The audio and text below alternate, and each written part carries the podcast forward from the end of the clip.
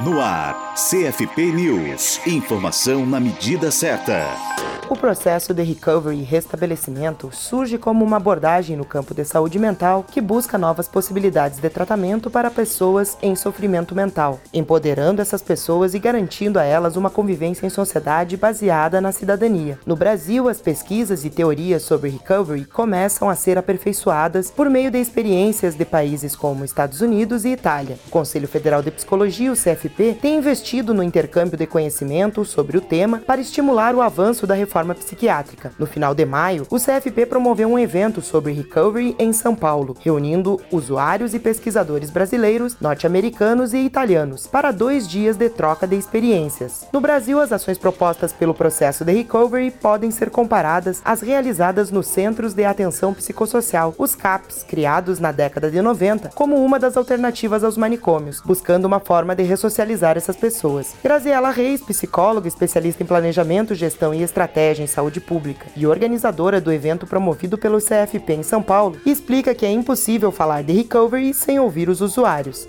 É impossível você falar sobre recovery sem trazer para a cena e para o centro da cena os usuários, que são as pessoas que mais podem ensinar para a gente sobre o seu processo de recovery e como que isso se dá em diversos pontos da vida, da sociedade, como que é sentir incluído, qual o movimento que se faz.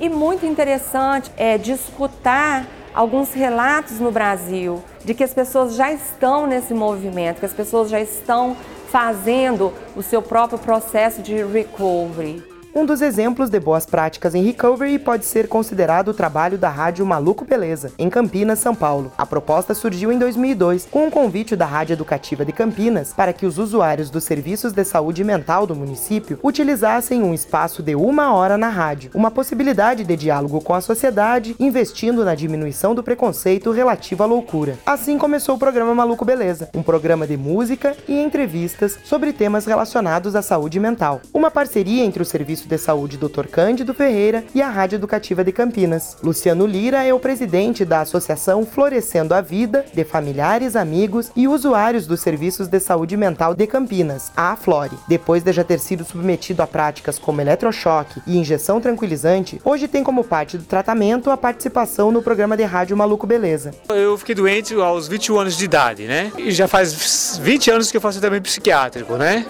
Eu tinha sempre crises e mais crises, quebrava tudo em casa, nervoso com a minha família, com a minha mãe, ouvindo vozes, delírios e tudo. E era muito nervoso. Aí um jornalista, na verdade, me convidava, falou, Lúcio, vamos um, um tal programa de rádio chamado Maluco Beleza por enquanto, vai ser um nome provisório?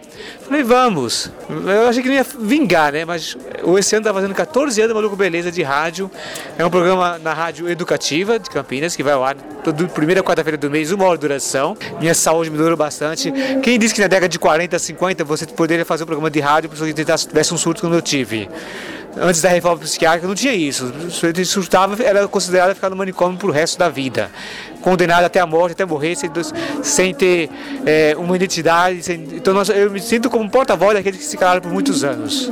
Em 2008, o projeto Maluco Beleza foi reconhecido pelo Ministério da Cultura e se tornou um ponto de cultura, possibilitando a ampliação das ações da rádio com vários cursos de capacitação destinados aos usuários e à comunidade. Foi montado um estúdio e uma sala de inclusão digital nas dependências do Serviço de Saúde Cândido Ferreira, que é uma referência em tratamento de saúde mental no Brasil, reconhecido pela Organização Mundial de Saúde, a OMS, desde 1993. Você pode conferir o trabalho da Rádio Maluco Beleza pelo endereço cândido.org.br. Jorge Assis, vice-presidente da Associação Brasileira de Familiares, Amigos e Pessoas com Esquizofrenia, a ABRE, fala da importância do processo de recovery desenvolvido a partir das experiências vividas pelos usuários. Ter esquizofrenia não é uma sentença que você vai viver mal. Você pode superar isso ao longo dos anos. Recovery nasceu de um movimento dos usuários com relatos de superação dos transtornos mentais que os usuários deram. E hoje o conceito de recovery entrou para a universidade, entrou para os serviços de saúde no mundo e deixou de ser instituinte passou a ser instituído, né? Então é muito importante ter essa dimensão. Se ficar preso dentro da estrutura de produção de conhecimento acadêmico não uh, cumpre o fim para o qual foi criado. Então a experiência vivida face a face com o outro, ela é fundamental. Ouvir o outro, dar importância para o que o outro está vivendo, é fundamental no processo de recovery.